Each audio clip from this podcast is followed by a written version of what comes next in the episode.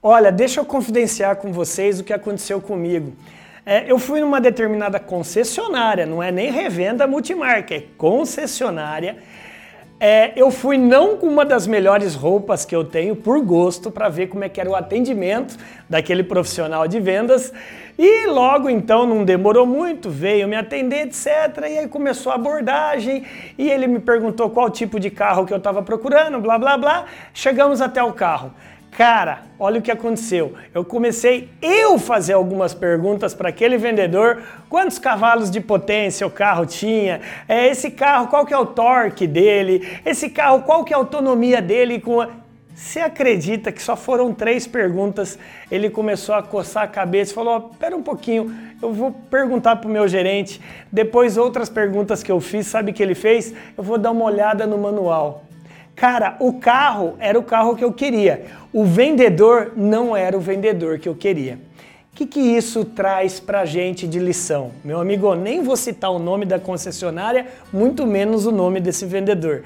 O que traz de lição é que você, se você quer fechar mais vendas, obedeça três dicas. Primeira dica, saiba todas, anote aí, ó, características do produto que você está vendendo. Ninguém deve manjar mais, conhecer mais daquilo que você está vendendo do que você. Características é você, na hora que você acha que está ociosa na loja ou na sua empresa, estude, estude. Nada de ler manual na frente do cliente, nada de perguntar para gerente na frente do cliente. Meu amigo, isso é vergonhoso. Você tem que saber todas as características. Ninguém sabe mais vender aquilo que você vende do que você. Você é o expert sobre características do produto. Segunda coisa, você tem que saber benefícios cada característica um benefício. Por exemplo, para esse vendedor de carro. Então, se ele me fala sobre é, o carro faz 12 com um litro, isso é característica. Benefício, economia. O carro tem banco de couro. Banco de couro é característica.